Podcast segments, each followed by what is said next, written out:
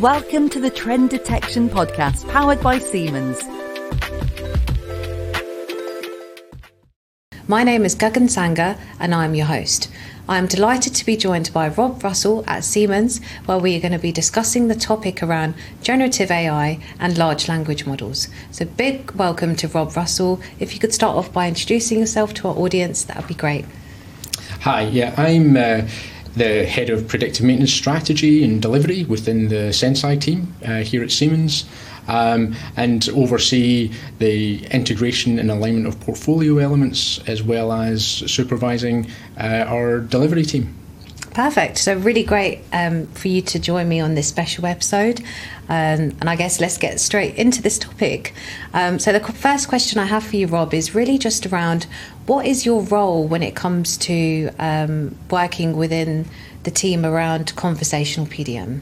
Yeah, well, specifically related to conversational PDM, it's trying to um, understand how we can utilize that technology to, to, make a step change fundamentally within the Senseye predictive maintenance product, um, and thinking more about how we can shift from being purely a prescriptive maintenance solution to something that's um, a little bit more prescriptive in its output and uh, and utilizing um, a lot of the valuable information that we have from users.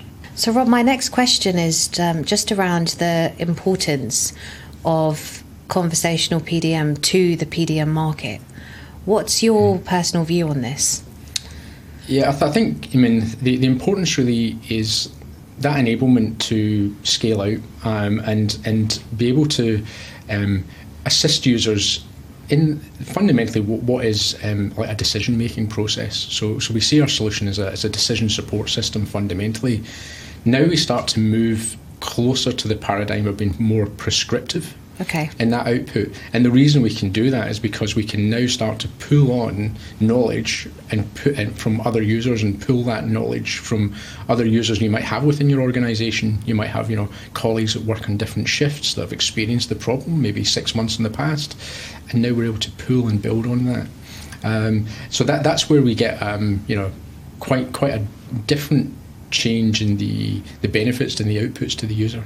Okay, that's great. And you touched on um, being more prescriptive. Mm-hmm. Could you um, go into a bit more detail around that? Yeah, so, so when you think about you know preventative maintenance, what we're trying to do there initially is tell somebody ahead of time that a machine is going to need some sort of maintenance action, that there's something unusual is happening and it needs some intervention. But the next question is, well, what should I do? Okay. Um, and that's where, if you can start to answer that question about the, you know, what should be done, that's where you start to become far more prescriptive. Um, and being able to, you know, build that up as to a colleague rectified a problem similar to this on another machine by taking this specific action, um, it, it just gets you closer to the solution quicker. Okay, no, that's great. Thank you so much for defining that in just a yeah. bit more detail. I think it's it's always great to just um, give a bit more kind of context around some keywords, yeah, you know, yeah. which are used within um, you know this predictive maintenance space. So, Rob, my next question is really mm. around how does AI um, provide decision support um, to individuals such as asset managers? Yes. so um, being an asset manager, he, he's actually looking for information that will assist him in um, utilising his maintenance resources. So whether that's um, planned and scheduled maintenance that he has, maybe he has opportunities when he knows that the factory is going to be stopped, maybe over the weekend or during like a like a, Christmas or a shutdown period. Um, so by making having a system that's using AI to bubble up insights about the state of machines and maybe where there's some unusual activity taking place, he can start to then make better planning uh, okay. and, and be much more proactive in what he's doing. Um, and then we start to think about you know the, the more generative part. You start to then link him back to um, more specific actions. Maybe he can start to plan the type of spare parts or the skills that he'll need, so he knows this, the type of experienced personnel he might need.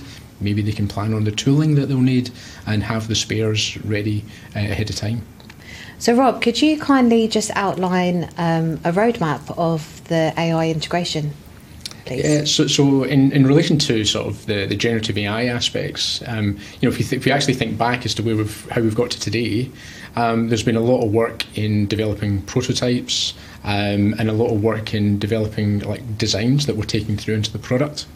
Um, a key focus up to now is sort of laying a foundation of ensuring that we have the the right design framework um, to utilise this from a, a, user experience perspective, um, and also capture as much um, you know text-based information as possible. Um, and we're going through a process now where we'll be making specific releases of a change within the workflow into a thing that we call cases, which is our notification workflow. Um, to have various elements now where we can start to um, sort of seed pieces of, uh, of, of generative AI. Yep. and then as we go through into later in the spring, um, the, the, that capability will be released uh, directly into the application, um, having users interacting, utilizing it initially to provide direct messaging to the user, but then what we want to do is start building on top of that so that users can start to ask questions and, okay. and interact with it as we go forward.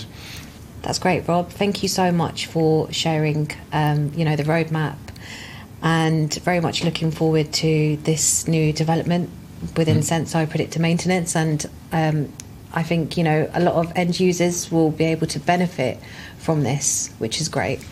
And um, that takes me to my final question, really, which is just focused around um, what is the future of conversational PDM? Yeah, so so I think you know the, the key message that we, we always push within the, the Senseye team and for the Senseye predictive maintenance application is scale and scaling this out. Um, and you know now that scale moves more from connecting up machines to more connecting up users uh, and, and the information that comes from those users. So um, the direction um, you know that, that we are seeing this taking is having much much richer environment where um, users can interact with each other but can also interact much more deeply with the system itself. Okay perfect. Well thank you so much for sharing your insights onto this um, topic around generative ai and large language models. Um, really appreciate you being here today. It's a pleasure. Thank you. Thank you. To find out more search senseye predictive maintenance